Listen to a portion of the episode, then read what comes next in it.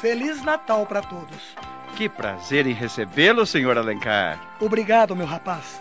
Eh, Mas olhe, esta é minha filha Beatriz. Ah, muito prazer, senhorita. O prazer é todo meu. E, e então, você não acha que eu tinha razão quando dizia que ela era encantadora? Papai, o que é isso? Você me deixa sem jeito. Não se sinta vexada, por favor. Confesso que seu pai expressou-se bem, mas em parte apenas. A senhorita é muito mais bonita. Marcos ficou encantado com Beatriz, que por sua vez parecia conhecê-lo de há muito. A sintonia entre ambos foi perfeita e foi um motivo a mais para que a reunião se transcorresse em perfeita harmonia.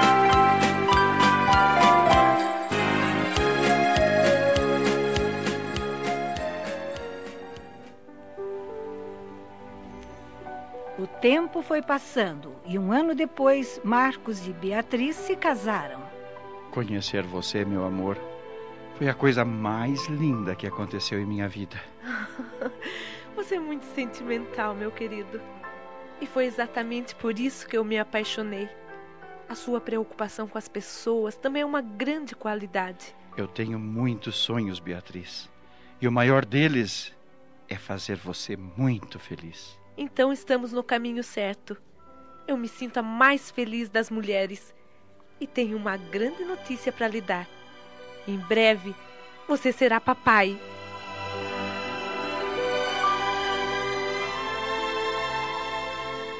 Alguns meses depois nasceram as filhas gêmeas do casal, que se tornaram o xodó da família.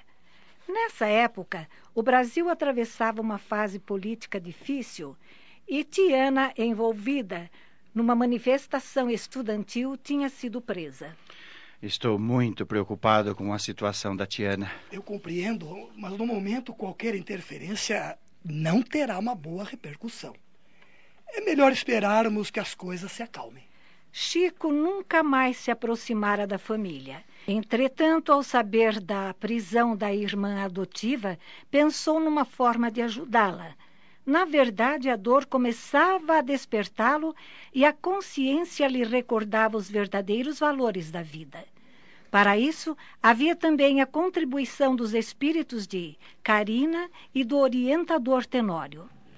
O que mais posso fazer para ajudar o meu filho?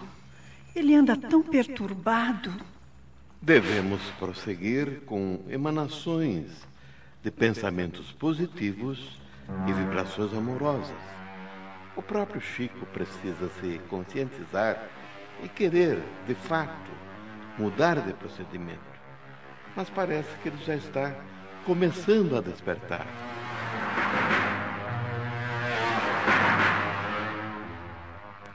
E Chico? Não sei mais que rumo tomar. Acho que vou até a antiga casa do papai. Chico foi até a sua antiga casa, mas esta já tinha sido vendida. Os novos moradores nada sabiam a respeito dos antigos donos. Com lágrimas, o rapaz voltou para a rua e mais adiante caiu na sarjeta e foi recolhido horas depois por uma ambulância da saúde pública. Enquanto isso, na casa de Marcos. Ainda bem que o caso da Tiana está resolvido. Ela conseguiu sair do país, graças a Deus. Engraçado, Beatriz. A Tiana não é minha irmã de sangue, mas sinto que a nossa ligação vem de, de existências passadas. No momento, ela é a minha única irmã. Você não se esqueceu do Chico, não é? Claro que não.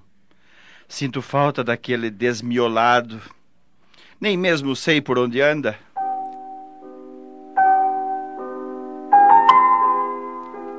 Chico fora internado várias vezes. Estava muito doente. Quando obtinha alta, esmolava e o que ganhava usava para comprar bebida.